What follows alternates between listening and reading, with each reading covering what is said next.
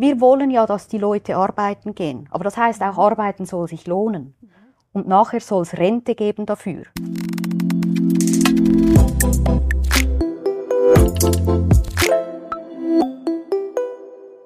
Willkommen beim Studio Schweizer Monat, dem Podcast des Schweizer Monats, der Autorenzeitschrift für Politik, Wirtschaft und Kultur. Melanie Hehner, Ökonomin am Institut für Schweizer Wirtschaftspolitik, und Gabriela Medici vom Gewerkschaftsbund diskutieren über die Abstimmungen zur AHV, die Reform der zweiten Säule und die Zukunft der Altersvorsorge. Die Fragen stellt Lukas Leutzinger, stellvertretender Chefredakteur des Schweizer Monats. Die Produktion dieses Podcasts wurde unterstützt von PMG Investment Solutions und Reichmut und Co. Privatbankiers. Doch jetzt direkt ins Gespräch. Gabriela Medici Wissen Sie, wie hoch Ihre Rente dereinst ausfallen wird? Nein, das weiß ich nicht. Aber wissen Sie, woran habe ich besonders Freude? Ich habe besonders Freude, dass Sie die Frage stellen, wie hoch die Rente sein wird und nicht, wann das Rentenalter ähm, sein wird. Das kommt noch. Ähm, nein, ich glaube, das ist ja die, die entscheidende Frage ist, kann man, also, kann man mit der Rente äh, weiter leben so wie bisher. Das sagt die Verfassung, dass man das anstreben soll im, im Verfassungssystem äh, der Altersvorsorge, ist das so vorgesehen. Und tatsächlich glaube ich, dass das auch die, die, die Fehler der Vergangenheit zeigen, dass wenn man nicht an die Höhe der Rente denkt, dann denkt man immer, immer nur an die Hälfte der Altersvorsorge. Mhm. Entsprechend bin ich dankbar. Um Aber glauben Sie, dass im Status quo die Rente nicht ausreichen wird? Ja gut, ähm, nein, ich glaube nicht, dass die Rente reicht. Ja. Heute, also ich bin, äh, Sie werden, Sie werden nicht überrascht sein. Ich bin im Moment ähm, sehr viel unterwegs und ich höre ähm, viel. Ich bekomme, wir bekommen auch sehr viele Zuschriften aus der ganzen Schweiz und es ist ähm, fast noch ein bisschen schlimmer, als ich es erwartet habe, ehrlicherweise. Also heute ist es so, dass Personen, die 45 Jahre gearbeitet haben, ähm, und nicht äh, Hilfsjobs, sondern mit einem Lehrabschluss. Die haben heute Maler, Gipser, ähm, Kleingewerbe sowieso, die haben dreieinhalb bis knapp 4.000 Franken. Eher unter 4.000 Franken pro Monat AHV und Pensionskasse zusammen. Das ist knapp halb so hoch wie das mittlere Einkommen. Und das ist eng. Melanie Hähner, wären Sie froh um eine 13. AHV-Rente? Gut, wenn ich meinen aktuellen Vorsorgeausweis anschaue, dann werde ich am 29. Februar 2060 pensioniert. Prognosen über meinen Einkommensverlauf dazu zu stellen, ist wahrscheinlich sehr schwierig. Ähm, deshalb, ähm, ich muss ähm, in meinem Alter optimistisch bleiben, ähm, dass ich ähm, äh, sozusagen ähm, eine, eine meine Einkommenssituation ähm, sich gut entwickelt. Ähm, ich strenge mich da an, aber ähm, ich muss gleichzeitig auch als Ökonomin sagen, dass ich mir auch anschaue, was sind weitere Trends. Und ich bin in einem Generationenvertrag ähm, mit meinen Großeltern, aber ich hoffe, dass ich das dann auch der nächsten Generation gegenüber sein kann. Und deshalb machen mir auch äh, Bevölkerungs demografische Entwicklungen, die Alterung der Bevölkerung macht mhm. mir ebenfalls Sorge, so dass ich hoffe, dass wir noch weiterhin auch ähm, Renten haben werden. Mhm. Die 13. OHV-Rente ist gemäß Umfragen sehr populär. Mhm. Woran liegt das aus Ihrer Sicht? Also ich denke, wenn wir das aus ökonomischer Sicht anschaue, anschauen, dann wissen wir, wenn wir ein Leistungsversprechen haben, das alle bekommen, dann kann man fast nicht dagegen sein. Also ich möchte, würde das meinen Großeltern wirklich auch gönnen, dass alle ähm, eine weitere Rente haben. Ähm, Schwieriger ist das Preisschild und was wir aus ökonomischer Sicht sehen, ist die sogenannte fiskalische Allmende. Wir haben einen begrenzten Ressourcenpool, das Haushaltsbudget. Wir müssen unsere Ausgaben darüber decken. Und jetzt gibt es ganz unterschiedliche Arten, diese mhm. auszugeben. Und wir haben in den letzten Jahren für sehr, sehr viele unterschiedliche Dinge sehr viel Geld ausgegeben. Und jetzt kommt man sozusagen in diesen Modus, dass alle das Gefühl haben, ich und mein Interesse. Und da ist natürlich die ältere Bevölkerung ein, eine wichtige Komponente. Auch ich möchte Teil dieser ähm, Staatsausgaben sein. Auch ich möchte davon teilhaben. Ich möchte daran teilhaben. Und das ist sicher ein weiterer Grund. Und dann der dritte ist der Medianwähler ist heutzutage 60 Jahre alt. Ähm, das heißt, wir haben auch hier in der Zusammensetzung der Stimm- und Wahlbevölkerung eine klare Alterungstendenz, was ebenfalls die Zuschüsse bei Altersvorsorgen oder die fehlenden Sparbemühungen begünstigt. Mhm. Frau Medici, ähm, die Hälfte oder fast die Hälfte der Stimmbürger äh, die an die Urne geht, ist über 60 Jahre alt. Äh, macht sich da die ältere Generation auf Kosten der Jungen ein äh, gutes Leben? Nein. Ähm, und ich finde es ehrlicherweise auch schade. Ähm, ich bin keine Babyboomerin, aber mir tun die langsam leid. Die sind ja schuld an allem und ähm, verantwortlich für alles. Fakt ist doch, wir brauchen Renten, mit denen man leben kann. Fakt ist auch, das ist immer weniger der Fall. Und wir, wir wissen, das Leben ist teurer geworden. Und das, und das ist nicht eine Frage des Alters. Das Leben ist teurer geworden, Krankenkassenprämien, Mieten, Preise, Inflation, alles, alles ist teurer geworden. Was kann man dagegen tun? Ähm, man kann höhere Löhne versuchen zu erreichen. Das ist teilweise gelungen. Ich bin bei den Gewerkschaften, ich bin nicht ganz zufrieden. Ähm, es, ist nicht überall etwas äh, genug Bewegung geschehen, aber es ist Bewegung geschehen. Und bei den Renten geht das nicht. Die Rentnerinnen und die Rentner, die brauchen das System, die das ausgleicht, die, die Kaufkraftverluste. Aber im Moment, die Renten sind ja stärker gestiegen als die Teuerung in den letzten 20 Jahren. In der AHV ja, in der, in der Pensionskasse nein. Und da, da wird es jetzt interessant. Die AHV, da gibt es einen teilweisen Teuerungsausgleich, teilweise. Dieses Jahr gab es nichts, nächstes Jahr wird es wieder etwas geben. Letztes Jahr hat, war nicht einmal die Teuerung ausgeglichen. Krankenkassenprämien werden nicht berücksichtigt ähm, bei diesen Anpassungen der AHV. Und das ist der, der größte Kostenschub. In den letzten zwei Jahren hatten wir 15 Prozent Steigerung der Krankenkassenprämien. Und in der Pensionskasse haben wir keinen Teuerungsausgleich, obwohl das die Verfassung vorsieht seit 50 Jahren. Es wurde nicht umgesetzt durch das Parlament. Und wir, wir wissen, dass die Renten sinken. Ähm. Wir sind uns vielleicht nicht unbedingt einig, ähm, aus welchen Gründen, aber real ist klar, sie sinken. Und das, mer das merken alle, ähm, die den Pensionskassenausweis aufmachen. Jetzt flie fliegen sie wieder in die, in die Briefkästen rein.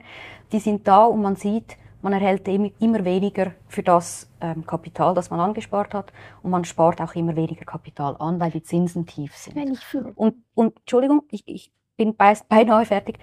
Und das ist ein realer Kaufkraftverlust. Den spüren Rentnerinnen und Rentner, den spüren 60-Jährige, den spüren 40-Jährige.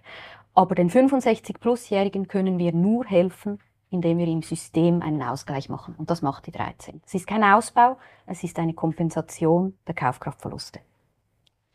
Ich denke, Sie haben ganz einen wichtigen Punkt angesprochen, dass wir in der Schweiz zwei obligatorische Säulen haben, die einen, eine große Risikodiversifikation mit sich bringen. Wir haben das auch angeschaut im Rahmen des 50-Jahre-Jubiläums des Drei-Säulen-Modells und da sind wir wirklich auch im internationalen Vergleich sehr gut aufgestellt. Wir haben in der ersten Säule, die hat seit Einführung die Existenzsicherung zum Ziel. Und da ist es wichtig, dass wir eben auch Inflationsanpassungen haben. Deshalb haben wir diesen Mischindex als Lohn- und Preisentwicklungen, wo die Renten mitgehen. Und dann haben wir in der zweiten Säule eine andere Finanzierung, wo wir nicht die Umlage haben. Das heißt, wir haben auch eine weniger starke, grundsätzlich hätten wir gar keine Anfälligkeit auf die Alterung der Gesellschaft.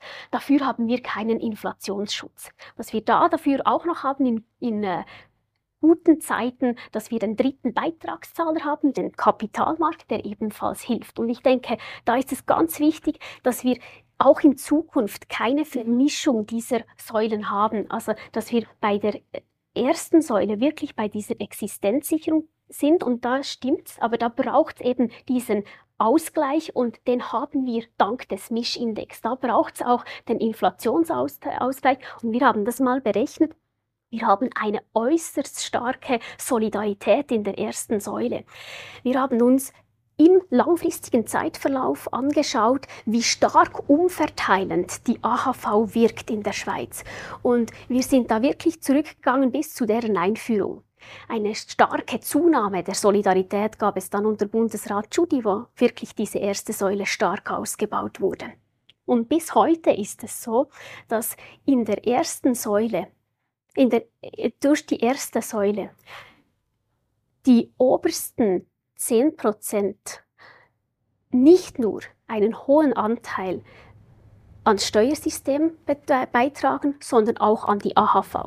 Und wenn wir jetzt uns anschauen, wie stark reduzierend wird der Einkommensanteil der obersten 1% oder auch 10% durch die Besteuerung, dann haben wir nochmal einen großen zusätzlichen Umverteilungseffekt durch die AHV, weil 90% aller Rentnerinnen und Rentner die kriegen mehr aus der AHV raus, als sie einbezahlen. Und das ist ganz wichtig, dass wir, das ist wirklich ein Kernmerkmal unseres Sozialsystems, dass wir wirklich einen, eine sehr große Solidarität in der ersten Säule haben. Und ich glaube auch, dass das wichtig ist für unsere gesellschaftliche Kohäsion, für den Zusammenhang Halt in der Gesellschaft, dass wir diese Existenzsicherung beibehalten, dass wir der Sorge tragen, aber dass wir der eben auch langfristig Sorge tragen, dass das wirklich auch in Zukunft finanzierbar ist. Mhm. Und die zweite Säule, die soll anders aufgebaut sein, damit wir die unterschiedlichen Risiken diversifizieren können. Mhm.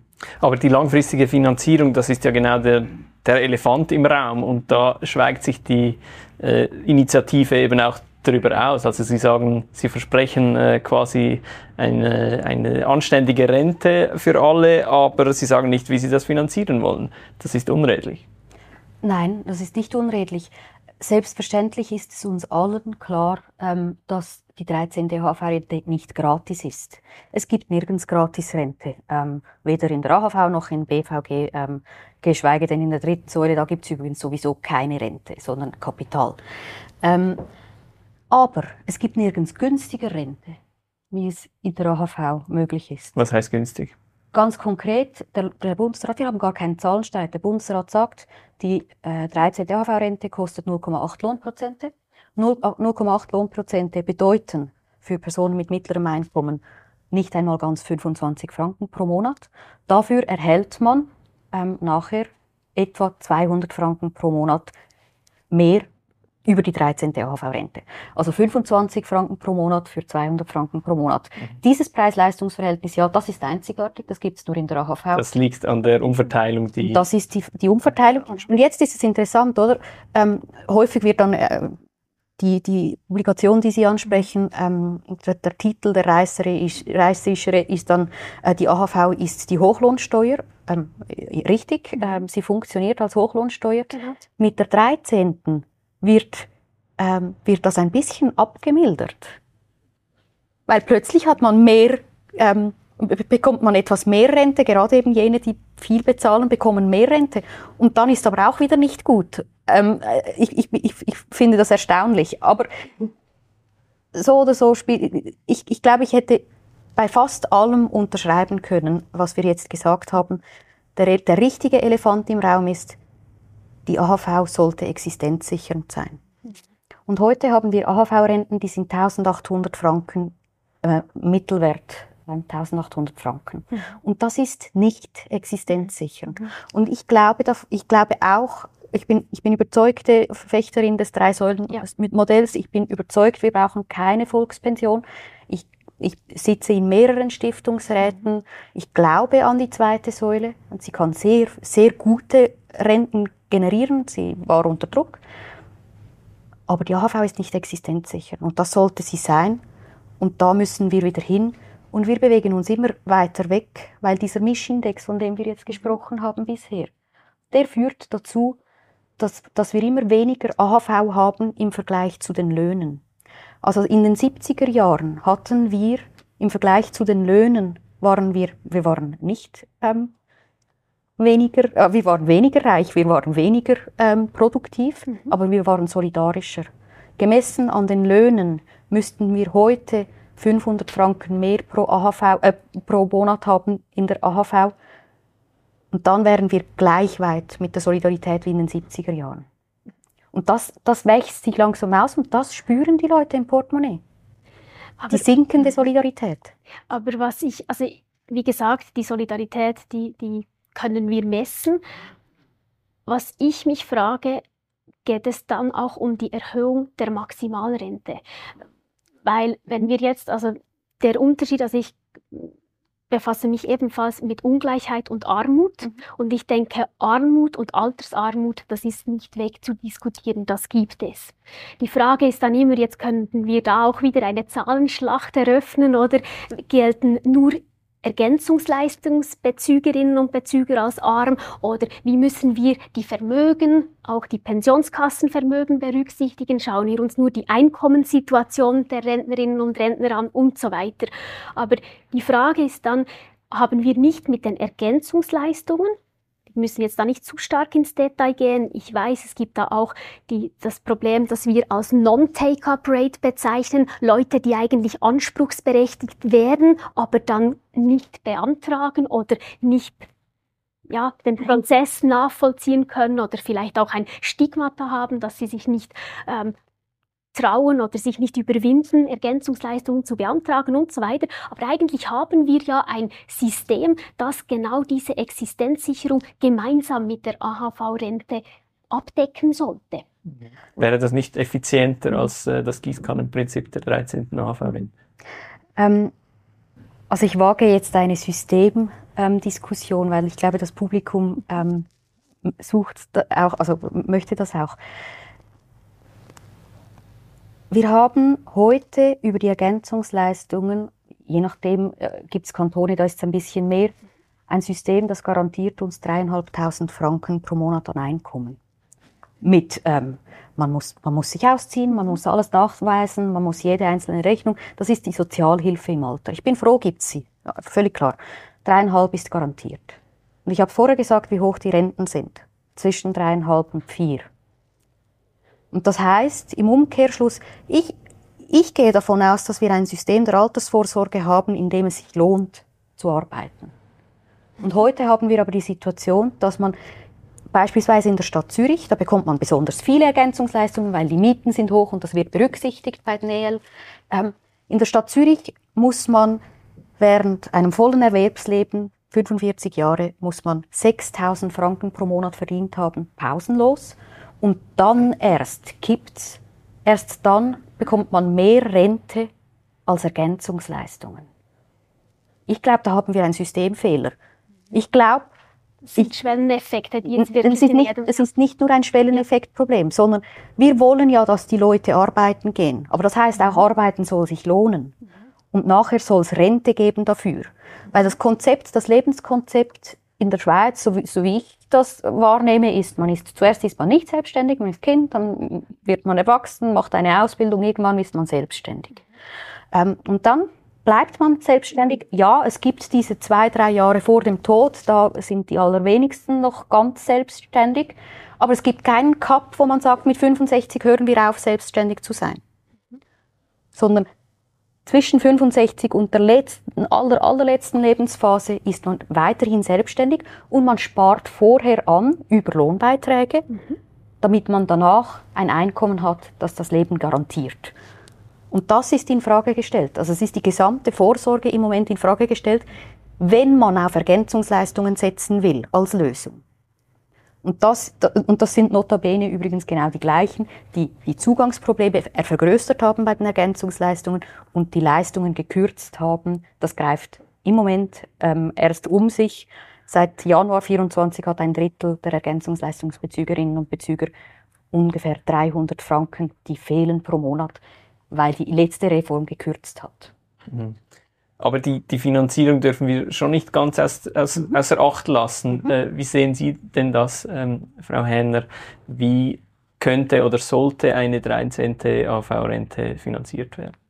Ja, grundsätzlich können wir hier dieselben Argumente aufführen, die es insgesamt, also sind eigentlich nicht mal Argumente, sondern es sind Stellschrauben, die jedem Land zur Verfügung stehen, wenn wir irgendwie die Finanzierungssituation angehen. Sei es jetzt noch weiter zu finanzieren oder schon die drohenden Finanzierungsproblematiken anzugehen. Wir können entweder auf der Einnahmenseite wirken. Also das heißt, wir können entweder, wie das bereits in der Vergangenheit geschehen ist, über Mehrwertsteuererhöhungen gehen oder über Lohnbeitragserhöhungen oder dann wäre auch eine Option, äh, Rentenalteranpassungen vorzunehmen.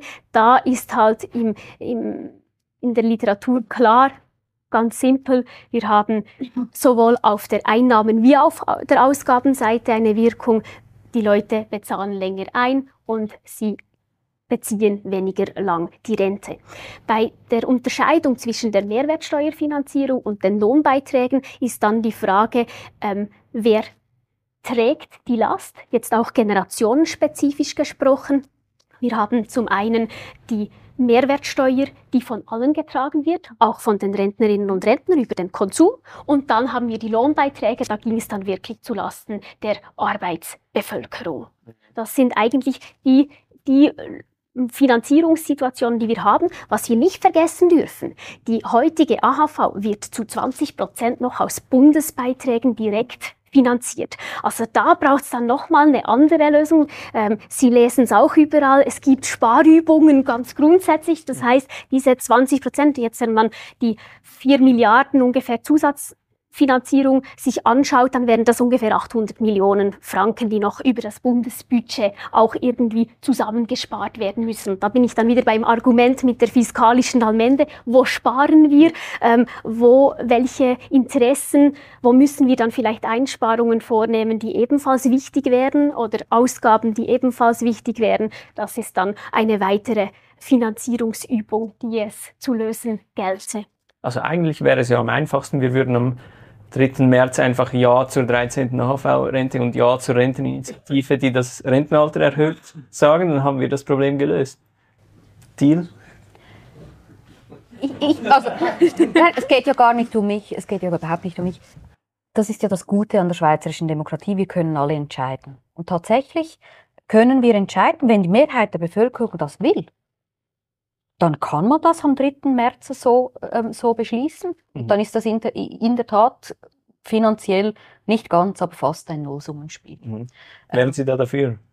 Ich habe, ich habe gröbere Probleme mit dieser Initiative, nicht, nicht mal unbedingt nur wegen der Erhöhung des Rentenalters, sondern auch sonst technisch. Aber ich finde Ihre, Ihre Frage interessant, weil darum geht's. Ähm, offenbar haben wir große Angst, der Stimmbevölkerung es zuzutrauen, zu fragen, wollt ihr länger arbeiten, wollt ihr etwas mehr bezahlen für mehr Rente oder nicht? Ja und nein. Und es gibt, es gibt Langfristprognosen äh, für die, für die AHV-Finanzen.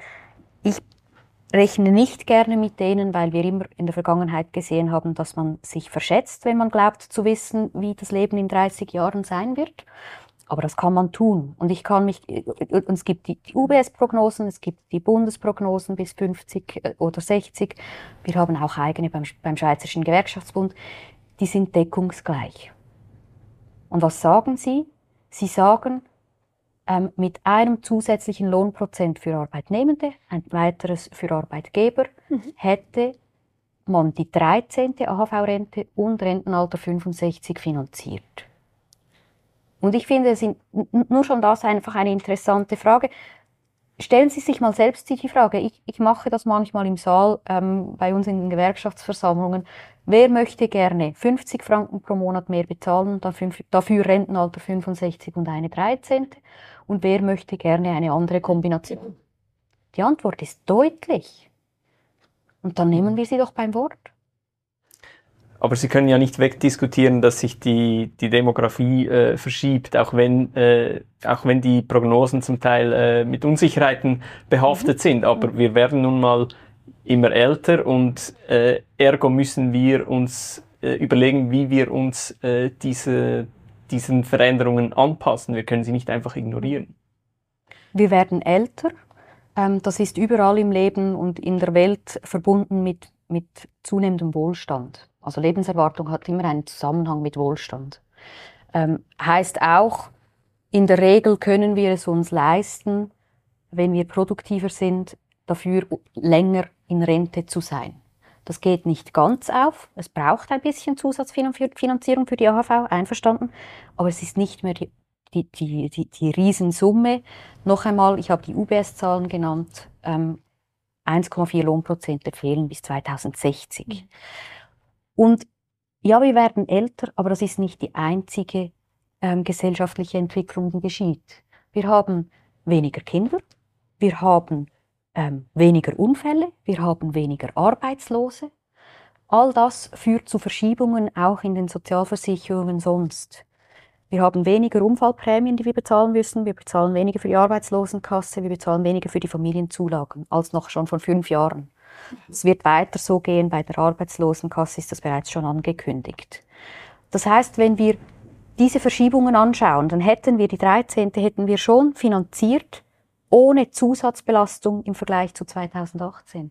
Ich glaube, es ist, ich glaube, wir, können über vieles ähm, diskutieren, wenn wir, wenn wir das Gesamtbild haben und nicht nur über diese demografische Alterung, die notabene auch übrigens schon fast ähm, den Peak erreicht hat. Also wir können Ein neues auch, Phänomen. Äh, auch bei Rentenalter 65 bleiben, wenn wir 90 oder 100 Jahre alt werden. Die UBS-Prognosen sind die längsten, die es gibt, bis 2060. Ich, ich halte mich gerne an, die, an diese Maximalzahlen. Ähm, und wenn das Leben anders wird, dann wird das Leben anders. Dann haben wir wahrscheinlich ähm, aber auch sowieso andere Probleme und nicht nur die Altersvorsorge. Überlegen Sie sich mal, was wir hier, welcher Kontext, der, der Kontext der Altersvorsorge. Vergleichen Sie den mal mit einer anderen staatlichen Aufgabe. Kontext Schulen, Schulbildung. Mir ist noch nie ähm, zu Ohren gekommen, dass jemand gesagt hat, es wird keine Schulen mehr geben, weil wir zu viele Kinder oder zu wenige Kinder haben. Im Gegenteil, wenn wir viele Kinder haben, dann baut man Schulhäuser, ist in vielen äh, Gemeinden geschehen in den letzten Jahren. Ähm, wenn's, äh, ich habe noch niemanden gehört, der gesagt hat, ja gut, dann machen wir ein Jahr weniger Schulbildung.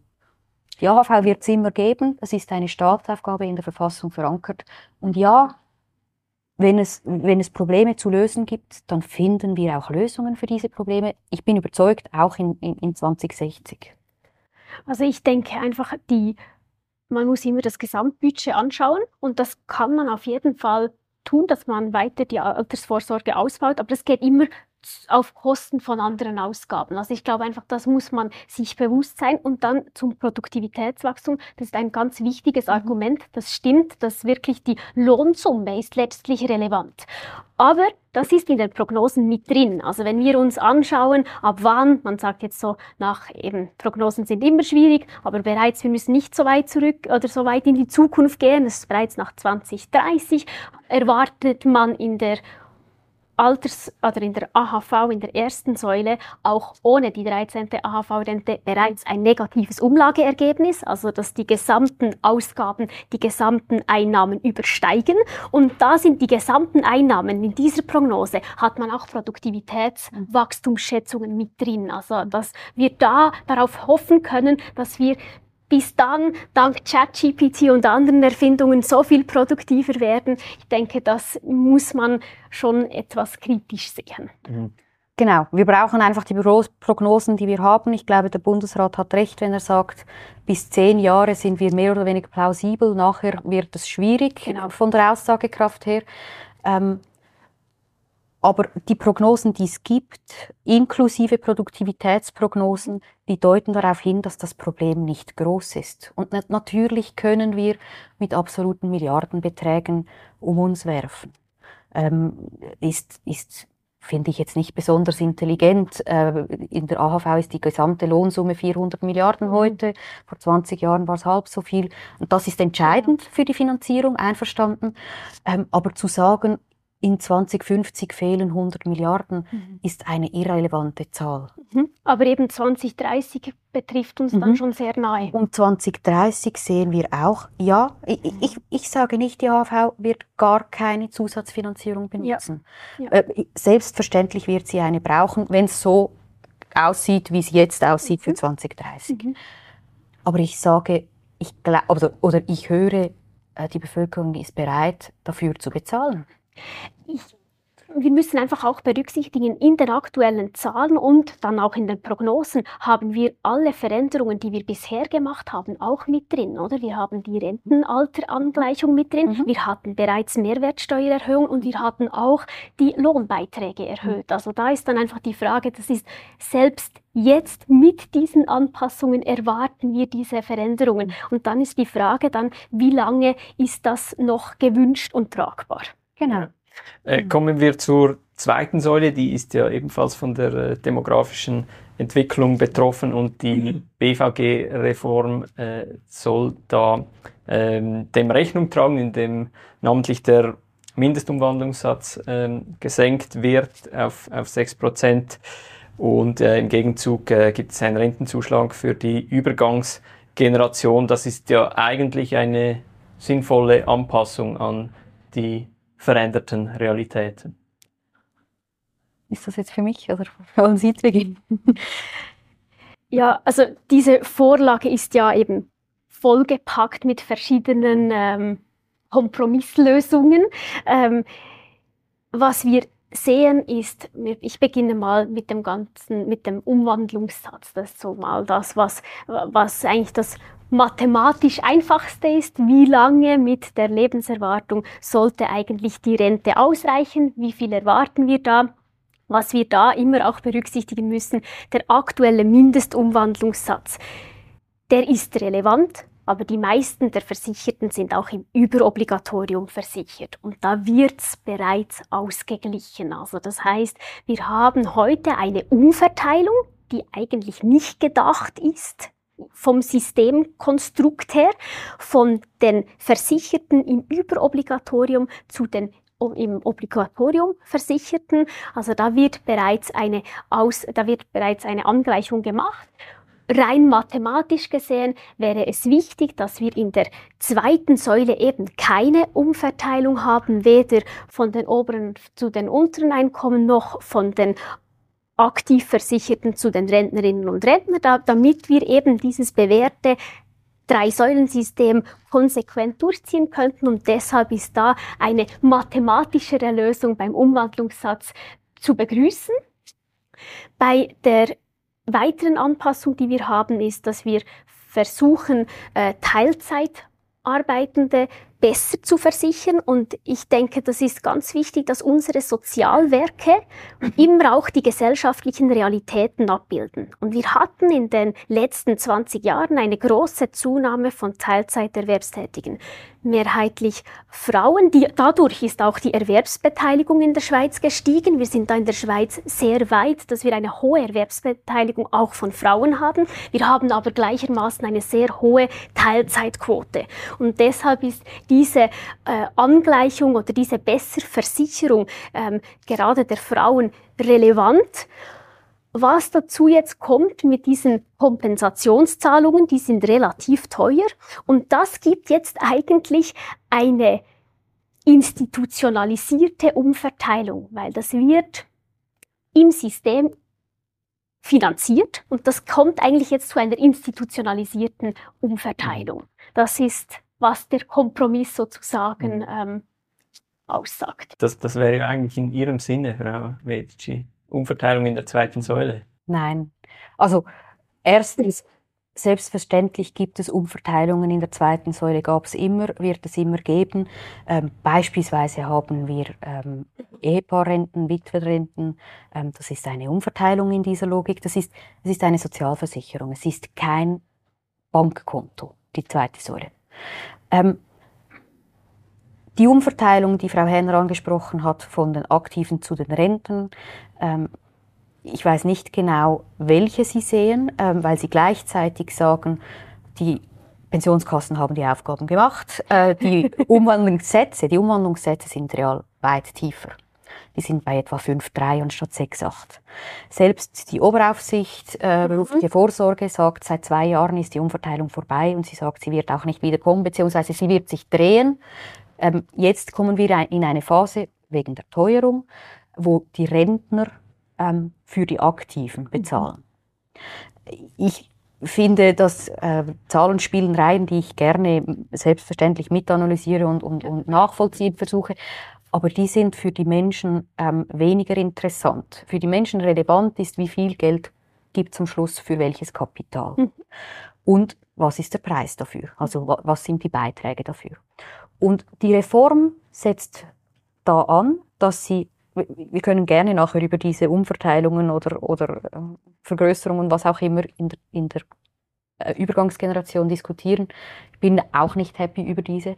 Ähm, aber im System, in der Logik, das neue BVG, das es geben würde mit dieser Reform, das sagt, wir machen den Umwandlungssatz runter, also für, die gleiche, für das gleiche Kapital gibt's ähm, weniger Rente.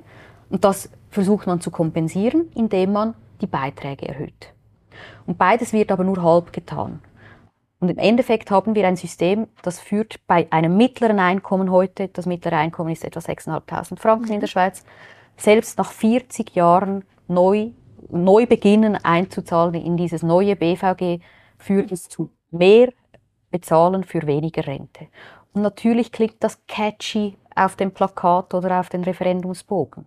Aber das ist nicht, das ist nicht zum catchy sein, sondern das ist das, das was real steht ähm, in den Berechnungen.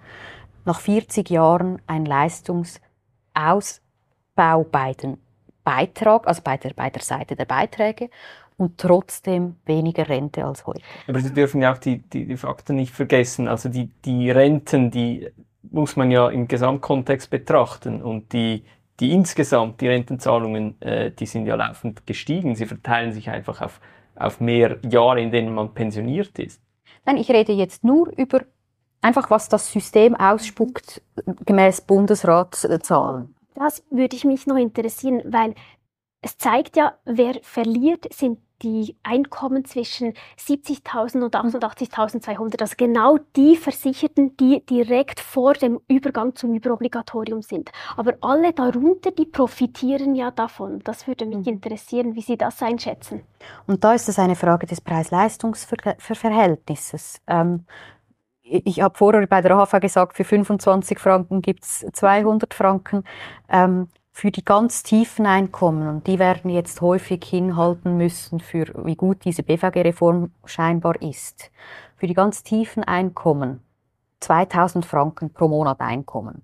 Bedeutet diese Reform ähm, 130 Franken mehr bezahlen während 40 Jahren und dafür gibt's pro Monat nachher 360 Franken mehr als heute.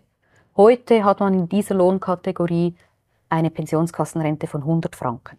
Danach hätte man ähm, in dieser Kategorie 460 Franken. Für 460 Franken Pensionskassenrente während 40 Jahren 130 Franken bezahlen. Und ja, das ist eine Verbesserung mhm. auf der Leistungsseite, genau. aber die führt auf keinen grünen Zweig. Aber dafür da ist man immer noch in den Ergänzungsleistungen. Aber Sie belasten dafür nicht weitere Generationen. Sie, be Sie beanspruchen den Generationenvertrag nicht. Und die Generationen sind offenbar heute schon nicht mehr beansprucht, sagt die OAK. In der zweiten Säule. Mhm. Ja, genau. ja, genau. genau. Das ist, das ist ähm, ein wichtiger Punkt. Jetzt ist immer die Frage, wollen wir den Fünfjahresdurchschnitt nehmen? Dann sind wir noch bei, bei mhm. diesen mhm. 4,7 Milliarden. Sie kennen die Zahlen gut. Ähm, das ist tatsächlich so aktuell, kann man das um, ausgleichen mit dem Überobligatorium. Die Frage ist einfach, äh, weshalb ähm, muss man überhaupt äh, um, ausgleichen, oder? Also weshalb kann man nicht direkt, weshalb muss man das überhaupt politisch festlegen, diesen Mindestumwandlungssatz? Das ist eine interessante das Frage. Eine also man könnte Frage, ihn ja auch äh, entpolitisieren ja, und quasi automatisiert klar. festlegen. Genau, genau. Und dann sind wir in einer Welt, ich, und ich glaube, ich will nicht dahin, ähm, in der wir die zweite Säule nicht mehr obligatorisch haben. Weil die zweite Säule ist eine obligatorische Sozialversicherung. Und obligatorische Sozialversicherungen haben zwei Wesensmerkmale.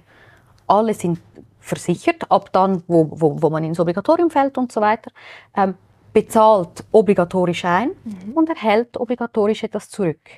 Es gibt keine Sozialversicherung, in der nur Leistungen beitragsseitig ähm, obligatorisch sind und keine auf der Leistungsseite.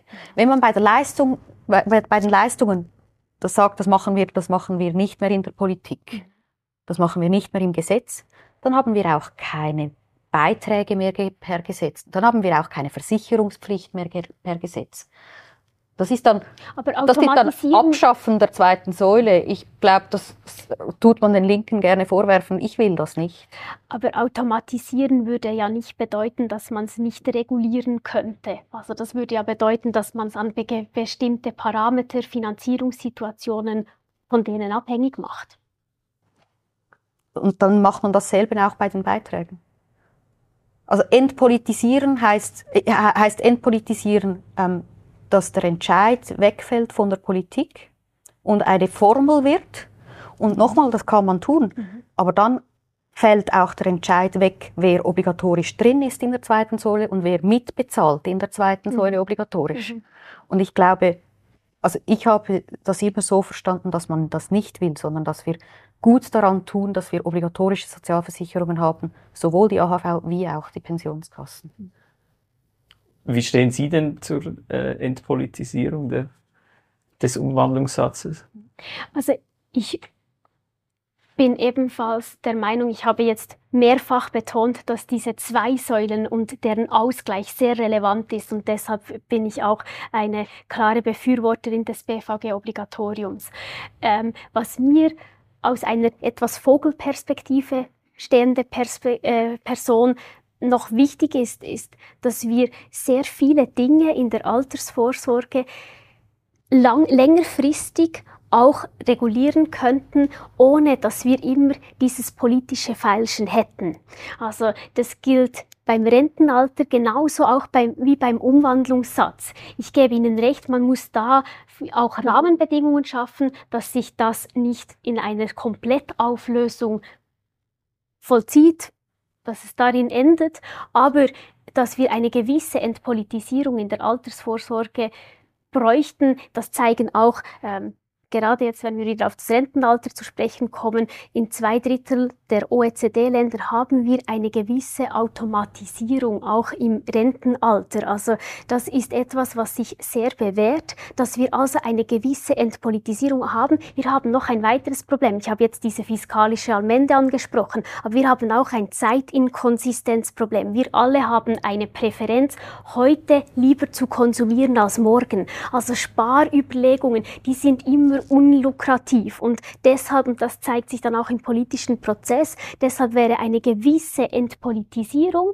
man kann dann politisch wieder äh, überlegen, wie stark das Ganze sein soll. Wir sehen es zum Beispiel auch mit einer Schuldenbremse, dass wir gewisse Rahmenbedingungen haben, die Automatismen senden, dass man da Leitlinien hat, die eben auch generelle wirtschaftliche und gesellschaftliche Entwicklungen automatisch abbilden. Mhm.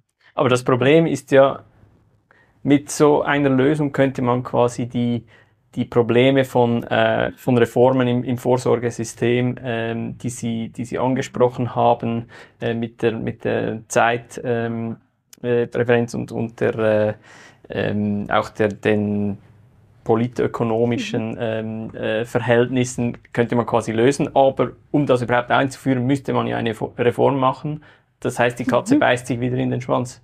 Gut, das war bei der Schuldenbremseneinführung nicht anders, oder? Mhm. Also ich denke, das ist etwas, wo man sich, deshalb braucht es auch die Politik, weil man sollte sich nur Rahmenbedingungen auferlegen, die man auch selbst tragen kann, die man auch einhalten will und kann. Also das heißt, ich möchte da nicht in einer Expertokratie ausarten. Also das heißt, die Demokratie ist wichtig, es muss auch getragen werden, aber wir müssen Rahmenbedingungen schaffen, dass es eben auch langfristig tragbar ist. Weil auch da gibt es eine Präferenz dafür. Ich würde zum Schluss zur ja, Automatisierung noch ganz kurz. Ähm, wir können da ja durchaus lernen. Sie haben es gesagt, viele Länder haben schon Erfahrung ge gesammelt in den letzten 15 Jahren mhm. mit Automatisierungsprozessen beim Rentenalter.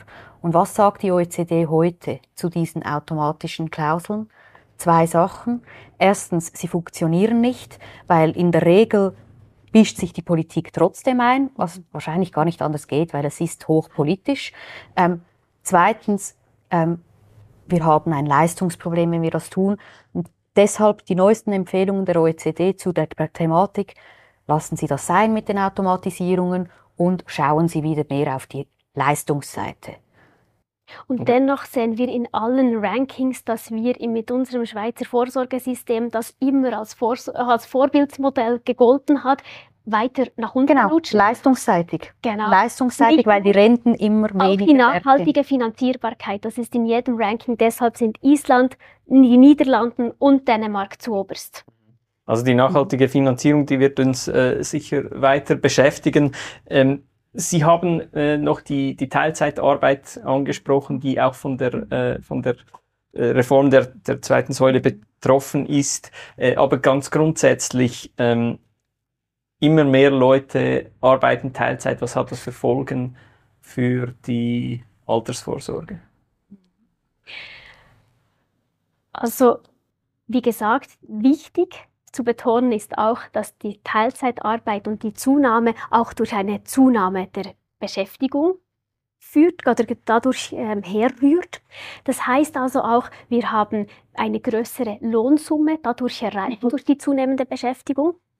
Wir haben aber in der Teilzeitentwicklung auch Gründe, zum Beispiel wenn wir die schweizerische Arbeitskräfteerhebung ähm, uns anschauen, dann sehen wir, dass ein Hauptgrund bei den Männern ist, und bei den Frauen ist es auch weit oben genannt, kein Interesse an einer Vollzeitarbeit. Und das bedeutet, wir haben inzwischen auch einen gewissen Einkommenseffekt, dass Paare, die es sich einfach leisten können, nicht mehr ähm, mehr arbeiten möchten. Und das wirkt sich dann natürlich auch auf die Lohnbeiträge an, aus. Das bedeutet gerade in der ersten Säule, wenn wir jetzt eben mehr Lohnbeiträge möchten, ähm, haben wir hier ähm, eine, eine Reduktion, aber dann auch für die Individuen selbst. Wir haben wenn jeder und jede für sich selbst anspart, gerade in der zweiten Säule, die Effekte, die sehr unterschiedlich sind für die unterschiedlichen Gruppen. Mhm. Ich möchte da nicht zu stark ins Detail gehen, aber was wir sehen, die Folgen für die Teilzeitarbeit im Moment ist besonders hoch bei älteren Arbeitnehmerinnen und Arbeitnehmern, gerade weil sie aktuell höhere Sparbeiträge haben. Also das würde ja auch ähm, noch, das haben wir noch nicht diskutiert, angepasst mit der BVG-Reform und auch bei höheren Einkommen. Gerade bei den tieferen Einkommen sind diese Beschäftigungseffekte nicht so groß, gerade weil dort eben diese erste Säule entscheidender ist und entsprechend auch die Kürzungen durch die Renten und die Teilzeitanpassungen weniger stark sind. Aber Fakt ist und aktuell umso mehr, auch mit dem fixierten Koordinationsabzug, ähm, sparen Teilzeitarbeitende viel weniger. Und wenn wir jetzt eben auch die zweite Säule stärken oder weiterhin stark haben möchten, ist es wichtig, dass solche gesellschaftlichen Änderungen sich auch in der Altersvorsorge widerspiegeln. Mhm. Und Sie haben dazu ja auch einen äh, konkreten äh, Reformvorschlag gemacht. das war kein Reformvorschlag, das war nur eine, eine Zahlenspielerei, ein, mhm. ein Gedankenexperiment, das wir uns ähm, an der Universität leisten dürfen. Wir haben mal angeschaut, wenn die Leute heute, wie sie arbeiten, alle 100 Prozent arbeiten würden, dann hätten wir 27 Prozent mehr AHV-Beiträge. Aber eben, es geht ja eigentlich in die, in die, in die andere Richtung, oder? Das die genau. Leute eher, äh, eher weniger Vollzeit arbeiten. Genau. Und das kann unter Umständen zum, zu einem Problem werden. Also, also ähm, ich finde diese Teilzeitdiskussion ja noch spannend. Ähm, erstens, ähm, meine Wahrnehmung, und ich glaube, sie ist, ähm, Sie haben es teilweise auch gesagt, ähm, meine Wahrnehmung ist, dass Schweizer Familien mehr arbeiten und nicht weniger. Ganz konkret, ähm, heute ist es selbstverständlich, dass zwei Elternteile erwerbstätig sind. 80 Prozent der Frauen sind erwerbstätig, ganz viele immer noch Teilzeit, ja. Mhm. Ähm, aber der, die, die Zunahme der Erwerbstätigkeit der Frauen ist viel größer als die zunehmende Teilzeitbeschäftigung, also die sinkenden Pensen bei den, bei den Männern. Insgesamt eine Familie heute arbeitet mehr als, als vor 20, 30 Jahren in der Schweiz. Also diese Kritik, die Teilzeitkritik, wir arbeiten immer weniger, meine Wahrnehmung und zu Recht ist, schweizerische Familien können das nicht nachvollziehen, weil das deckt sich nicht mit dem, was sie leben. Was sie erleben ist, die, die Zeit ist immer knapper ähm, für andere Sachen und man arbeitet viel. Ich weiß nicht, wie viele von Ihnen ähm, Kinder haben, aber erwerbstätig, zwei Kinder, zwei Eltern, die arbeiten Vollzeit. Ähm, das ist ähm, logistisch, äh, ich kenne die Situation, das ist logistisch herausfordernd, sagen wir es mal nett.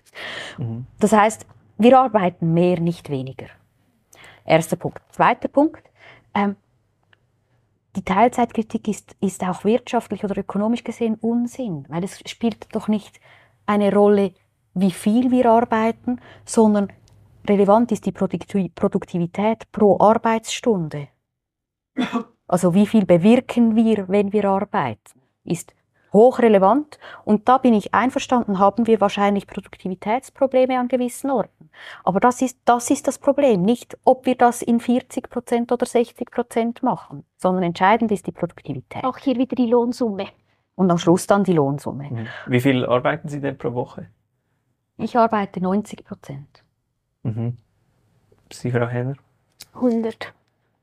Und finden Sie, Sie arbeiten äh, zu viel oder zu wenig? Meine Kinder finden, ich arbeite zu viel. Nein. Aber, aber generell äh, gesellschaftlich würde es uns besser gehen, wenn wir weniger arbeiten. Die Frage ist ja, ähm, was machen wir mit Produktivitätsfortschritten? Mhm. Und da sehen wir, dass Arbeitszeitverkürzungen ähm, gab es bis, bis zu den 90er Jahren. Das ist ja das, wie die Produktivitätsgewinne zurückgegeben werden dann an, an Arbeitnehmende. Und seit 30 Jahren ähm, gibt es keine Arbeitszeitverkürzung mehr äh, real, ähm, an denen sich die Arbeitgeber beteiligt hätten. Sondern es sind Arbeitnehmende, die sich leisten können, die das privat machen, indem sie Teilzeit arbeiten. Und wir, wir kommen, glaube ich, schon langsam in eine, in eine Situation, wo der Druck auf den Arbeitnehmenden hoch ist. Also es gibt etwa ein Drittel der Arbeitnehmenden gibt an, dass sie unter starkem Druck leiden, ähm, dass sie äh, unter langen und irregulären Arbeitszeiten leiden. Und die Arbeitgeberseite spiegelt das auch.